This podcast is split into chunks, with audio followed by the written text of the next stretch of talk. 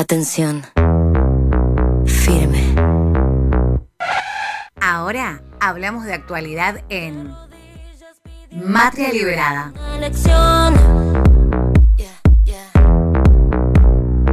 Sabes que dominarte es mi motivación.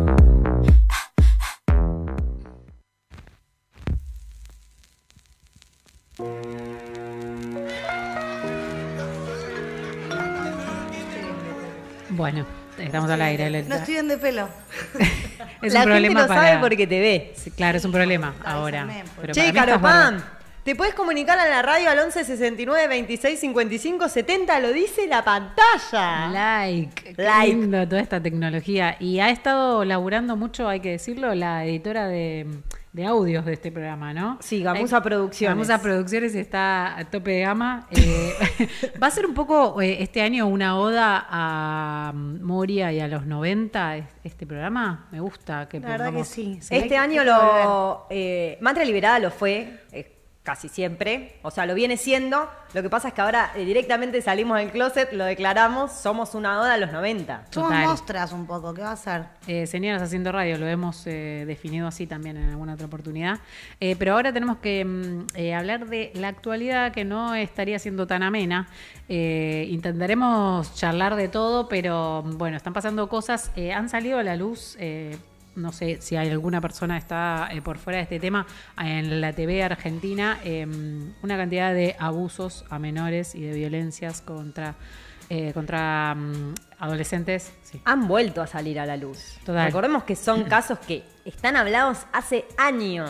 Sí, ya lo ha denunciado eh, Natalia Haidt, te miro Lola, eh, quien no está presente en una... Porque la mataron por confuso lo que dijo. Exactamente. Corta. Eh, bueno, lo que queríamos poner un poco en, en charla y en debate era... eh, ¿Cómo está tratando, para variar, ¿no? los medios de comunicación mainstream eh, este tema eh, de las violencias contra adolescentes y niñas eh, en la TV por parte de personas conocidas, ¿no? En este caso, bueno, Marcelo Corazza, ex eh, participante de Gran Hermano, y el conductor eh, Jay Mamón, que han sido Ex denunciados. participante y productor eh, del, del programa actual, digamos, no es que, Sí. que quedó allá Bueno, en- se hace supone que 20 ya no años. es ahora, eh, fue separado su cargo, al igual que Jay Mamón, que ya no es más conductor del programa de Telefe.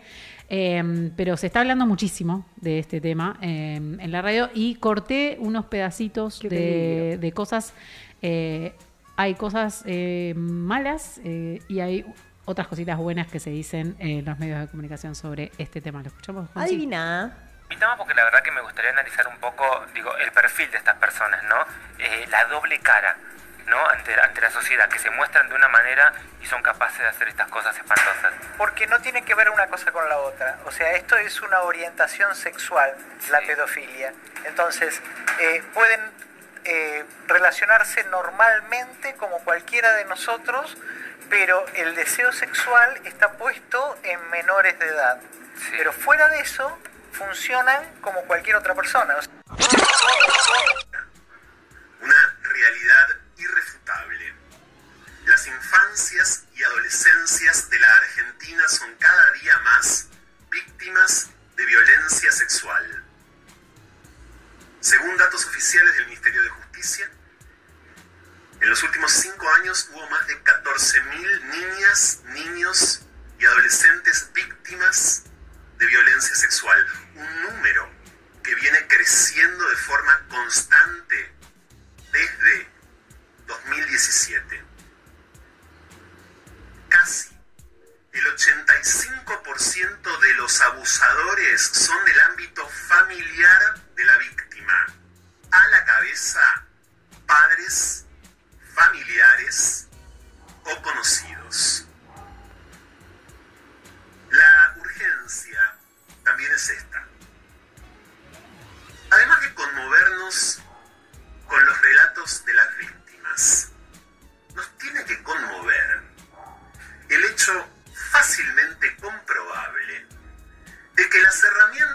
prevenir los abusos sexuales en infancias y adolescencias no se usan como corresponde.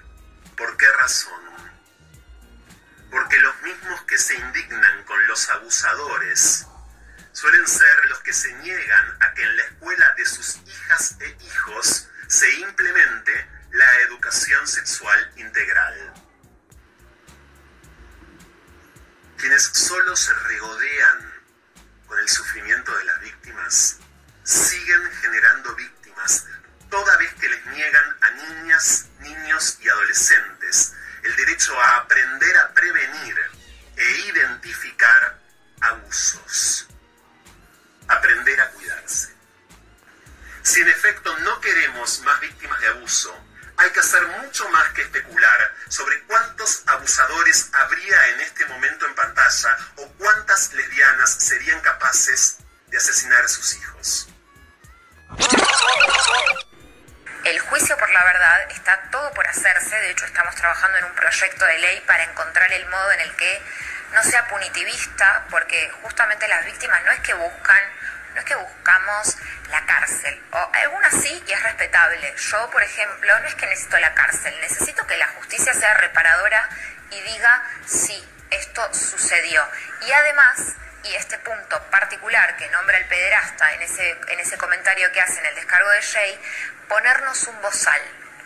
Que la justicia no nos pueda poner un bozal, que no nos puedan hacer denuncias a nosotras las víctimas por calumnias, injurias o por daños y perjuicios. Por, por eso es fundamental que tengamos un paraguas en la justicia donde dejar asentada nuestra palabra y salir también de la lógica del escrache tan criticada bueno, queremos salir de esa lógica, pasa que es la única herramienta que han dado en muchos sentidos porque la justicia no responde y ahora es evidente que por qué no responde, porque usa esto de la prescripción. Pero entonces, ¿cómo hacemos para salir de ese laberinto y que haya una respuesta sanadora y que el sistema judicial sea reparador para las víctimas? Eh, para charlar un poco sobre el tema, eh, contarles quiénes fueron que aparecieron, que fueron apareciendo ahí en el audio. Eh, la primera, la señora psicóloga, no tengo el nombre ahora, es de, si no me equivoco, de, de apellido Nicolini, diciendo una barbaridad al Una aire. barbaridad. Eh, que la pedofilia es una orientación sexual. Eh, No está bien, está mal. Está muy mal. Necesito el botón de ese señor diciendo, no, no está bien, está mal. Está y muy no mal. es verdad. Yo eh, lo que quiero decir, eh, quiero decir que la señora después salió a, a rectificarse al aire diciendo que se había equivocado y no quiso decir orientación, sino que quiso decir un impulso sexual. Pero también tiene una cierta teoría de que em, las personas eh, pedófilas eh, nacen con ciertas características cerebrales, no sé en qué teoría se basa, eh, que los llevan a ser pedófilos. Yo me parece que la pedofilia o los abusos por parte de personas mayores hacia menores tienen que ver con nuestra estructura y educación patriarcal y tiene que ver con este mundo en sí abusivo que enseña un poco a los varones a, a abusar. No sé si con... Sí, y también trayéndolo al contexto y al marco de estas noticias que están saliendo, digo, hay contextos en torno a los abusos particulares que tienen que ver con el mundo de la farándula, con eh, redes sistemáticas de trata de pibes, se denuncia haber eh, ofrecido a menores de edad, digo, hay todo un, un sistema generado alrededor de la farándula argentina que está saliendo a la luz a partir de la denuncia de, Nata- de Natacha Haidt, lo vamos a seguir diciendo, eh, que no es solamente una a algunos que tienen cierta condición natural que nacieron con eso y son hay construido toda una estructura en torno a, a, bueno abusos sexuales a menores Total. Y después eh, lo escuchamos a Franco Torcia, que es, eh, es periodista y es está especializado en, género, es cómo se debe eh, comunicar esto y qué se debe hacer, haciendo hincapié en que la única forma de detener los abusos no es eh, escuchando gente las 24 horas al aire regodeándose de las víctimas, básicamente por morbo, sino haciendo pie en que no se está eh, llevando a cabo en las escuelas la educación sexual integral, es la única herramienta y la más poderosa que tenemos y no se aplica. Eh, ¿Por qué no se aplica? Lo decía bien, porque hay eh, muchos grupos de personas que con el lema de con mis hijos no te metas, no permiten que se dé educación sexual en las escuelas y es la única forma que tenemos de pararlo. Y también aclarar, porque siempre está bueno aclarar, que la educación sexual integral no le enseña a los pibes a pajearse en las aulas como quieren hacer creer. Algunos grupos conservadores igual no, porque esto se lo he escuchado decir a mucha gente que no es para nada conservadora y piensa que la ESI es bueno, sos otra cosa. conservadora, sí, sí, sí, sí. No, no, pero gente que, gente que, o sea, no me refiero a gente de la iglesia. Eh, claro, religiosos.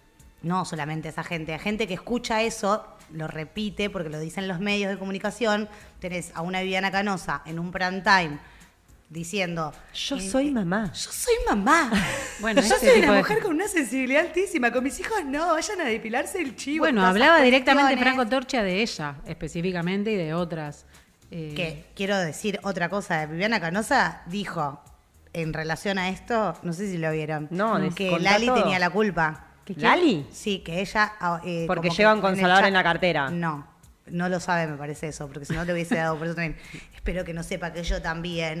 Eh, pero mm, dijo que su chape tour, que es donde le da besos Ah. a todos, que lo hacía con menores y que ella era como Jay Mamó.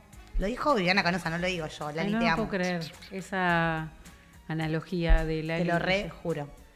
Bueno, en fin, eh, esa señora... Bueno, la cosa es que la ESI viene a enseñar otra forma de vincularnos, viene a prevenir eh, situaciones de abuso, a enseñarnos a, eh, a quién, con quién hablar, a quién contarle estas situaciones. Eh, creo que hay algo en torno a los abusos de menores que tiene que ver con el silencio, que es una cuestión muy cruel y que se termina viendo en estos casos porque las causas prescriben, porque eh, hay personas que pasan muchos años sin poder contarlo, sin poder decir lo que les pasó. Y la educación sensual- sexual viene a, a remediar eso y a poner palabras, que me parece una cuestión clave, no solo para, bueno, justamente para poder atacar al, al agresor a través de la justicia o para poder defenderse del agresor a, a través de la justicia, sino también para poder sanar y para poder eh, en algún momento empezar a hacer el camino de, eh, bueno, de dejar de ser víctima o de, no sé, Telma Es siempre que- dice que uno no es víctima para siempre, eh, sino Total. que tiene sus herramientas. Lo que pasa es que si no te las muestran es muy difícil. Pero hay,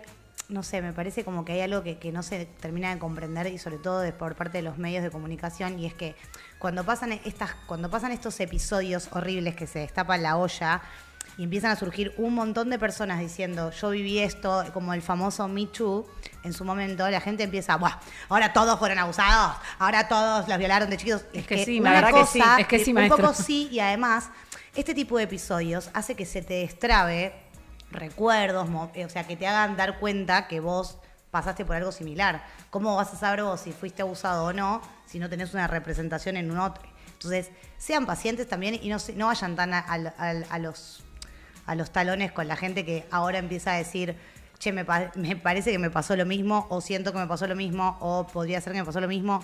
Desde ya yo siempre le creo a la víctima, por más de que en el caso de Jay Mamón me caía súper Jay Mamón, aguante Jay Mamón, todo bien, pero si salió con un pibito de 14 cuando él tenía 30 años o 16, como dijo él mismo, me parece un asco y un horror. Entonces, Eh, es una anécdota la edad, porque Cancelado. lo que cuenta eh, la víctima en este caso, que las cosas que le hizo Jay, o sea, la edad es lo mismo. Sí, y digamos, absolutamente. Y así como las personas que hemos sido abusadas tenemos eh, la valentía eh, o intentamos tener la valentía en contarlo, que tengamos los huevos como sociedad, los ovarios que hay que tener para aceptar que somos una Totalmente. somos sociedades abusadoras. Para aceptar que realmente eh, dicen, che, pero ahora todas fueron abusadas. Y la verdad que sí. Sí, de preguntá qué estaba haciendo tu marido hoy a la tarde, ni idea. O sea, preguntá a la gente que tenés alrededor, que- porque algún, alguien está abusando. Exactamente, Es, así que- es un, inven- un invento de nuestro cerebro.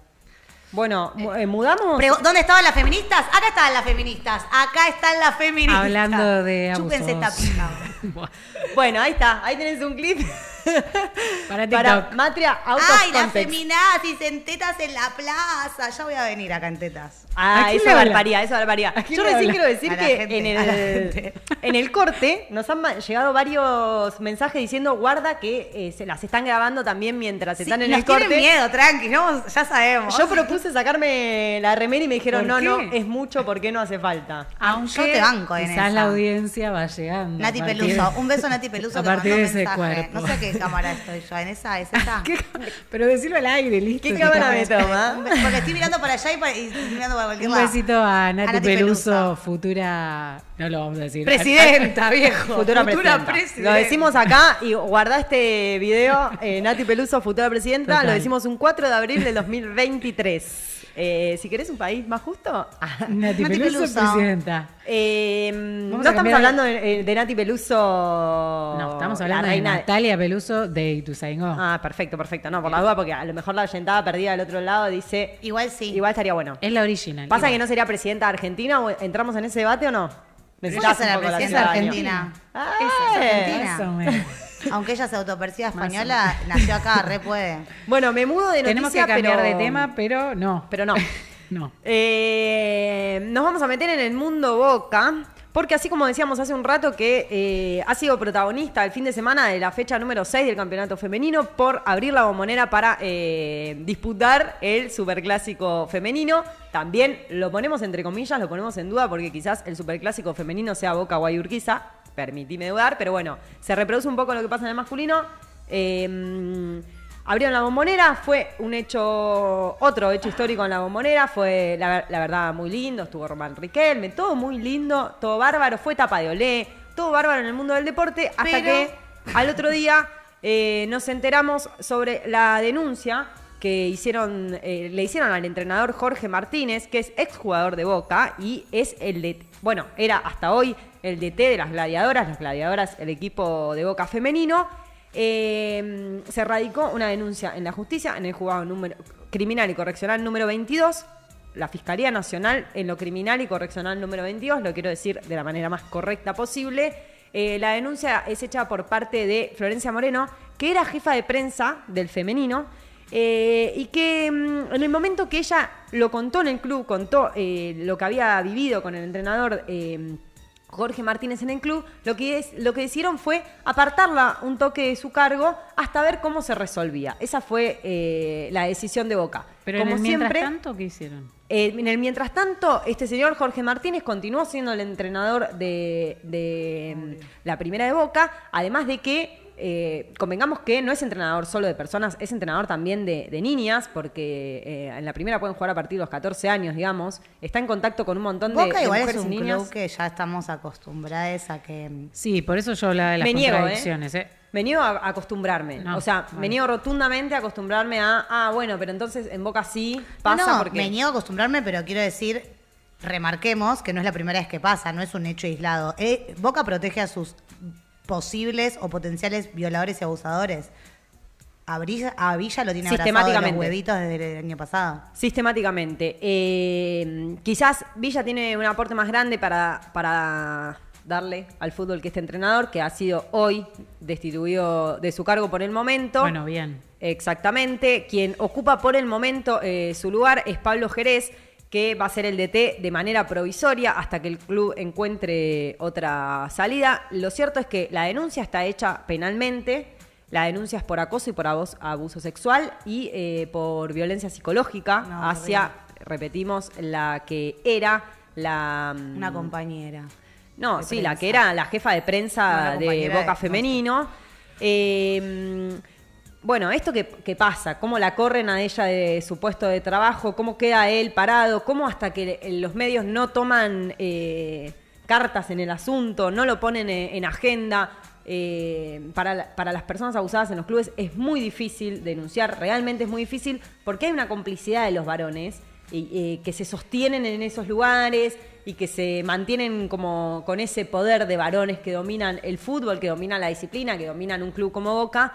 Eh, bueno, por supuesto la solidaridad con la compañera eh, y principalmente el repudio a este entrenador y a Boca, que como institución no para de dar eh, malos ejemplos y no para nunca de poner eh, alguna política deportiva reparadora, nunca. No vemos que de repente digan, aunque sea para, eh, para la afuera, para aparentar, che, loco, vamos a hablar de esto. Hablemos de esto con los pibes, hablemos de esto con la primera, hablemos de esto con los entrenadores, mínimamente con los que van a estar. eh, capacitemos a las personas que van a estar laburando con mujeres, que son profesionales y que se tienen que. eh, no, que bancar no, que tienen que pasar por estas situaciones de abuso que por supuesto pasan en todos los laburos, digo.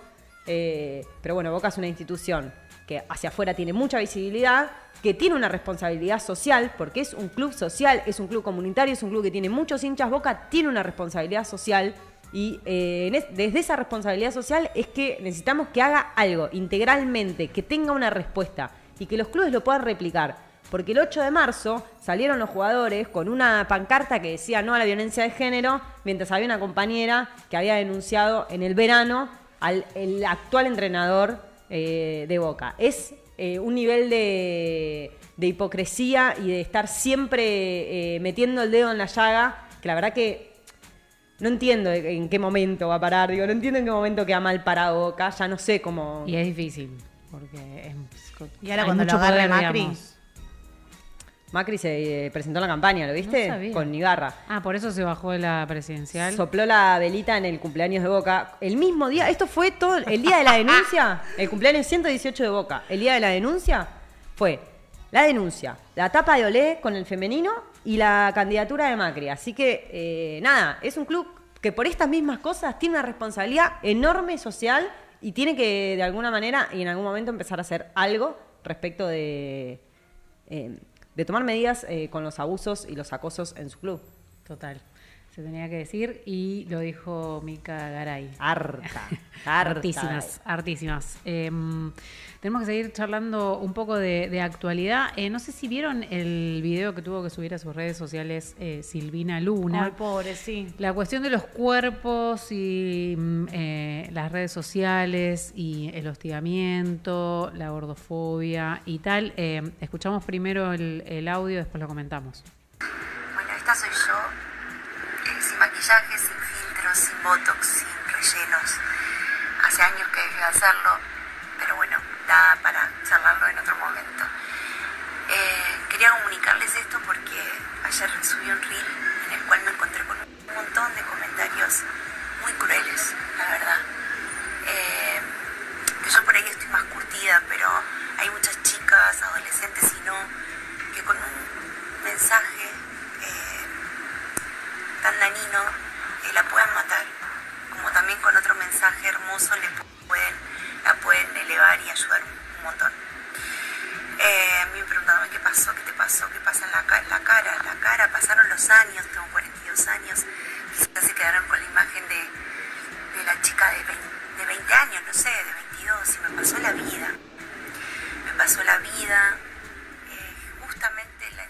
Bueno, ahí estaba eh, Silvina Luna un poco... ten- eh, Ex Gran Hermano.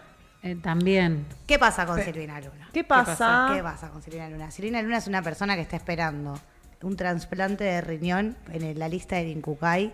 O sea, es una persona con riesgo de vida constante que pero ese- esa enfermedad que se le que tiene en la sangre fue, fue producto del metacrilato que le metió el doctor Aníbal Lotoki, quien sigue operando en su clínica, hay que decirlo también. Le produjo un montón, o sea, le, le trajo un montón de inconvenientes a nivel salud, pero una de ellas es en sus riñones. Y la mina, aún así, sale y la, busca y subió, sube un par de videos a su Instagram y la gente, muchas de esas mujeres, que otro tema para hablar es de mujeres bardeando mujeres, que la gente dice, bueno, pero ustedes se bardean entre ustedes, sí, pues porque, Pero no es por patriarcado. mujer, digamos, claro. es porque Claro. patriarcado. Pero sacando eso, diciéndole que estaba hecha mierda, que era vieja, y ella tuvo que salir a hacer un video justificándose que no tiene más de 20 años, que no es la misma pibita que salió de Gran Hermano, que le ha pasado la vida, y que justamente por querer alcanzar un Nivel de, nivel de estética. belleza hegemónica que ya basta, es que ahora está en la lista del Incucay. Entonces me parece que el mensaje un poco es ese, déjense Sí, joder. también eh, lo que hacía hincapié es ella es, ojo a quien le mandan un mensaje, porque ella es una piba armada, que digamos, por ahí no le puede hacer eh, mecha, eh, en- o Hoy. sí, o sí. Bueno, por eso, pero la pa- las pasó. Pero digo, agarrás una pibita que está desarmada y no la cuenta, digamos, o No, sea, totalmente. eh, me parece que está Dejen bien. de opinar sobre los demás. Total, no sé, sobre el Ay, cuerpo. aparte, Re vintage, De moda, de mal, por favor, Totalmente de basta. moda. Eh, compitas, eh, estamos haciendo un hermosísimo programa que se llama Mate Liberada. Hasta las 20 en vivo desde Radio Kamikaze. Nos están viendo y escuchando. Eh, ¿Con quién estamos acá? Estamos, hay mucha Nunca gente del otro lado que no lo, nadie, no lo Carolina. presenta. Y porque son chabones, pero son buena onda. Eh, Gonzala. Nosotras está- somos re inclusivas, hay chabones del otro lado. Sí. Gonzalo y Diego que están operando este programa y Amorosos son. amorosísimos. Y también qué querías decir en el estudio, Lola, me Ah, que estamos estrenando este estudio maravilloso que lleva el nombre de Palo Pandolfo. Así que estudio angelado y nada, de estreno, súper. Like total. Besito, Eh, quería, les, les puse una, una apostillita para cerrar el bloque mm, eh, de todo bajón. un poquito más arriba, una canción esperanzada. Ay, Ay, lo necesito. ¿Cuál? Suponte que no hay cielo. Es fácil para ti que abajo no hay y arriba estrellas, sí. Imaginad que todos vivimos la vida así. Ah, oh, oh, oh.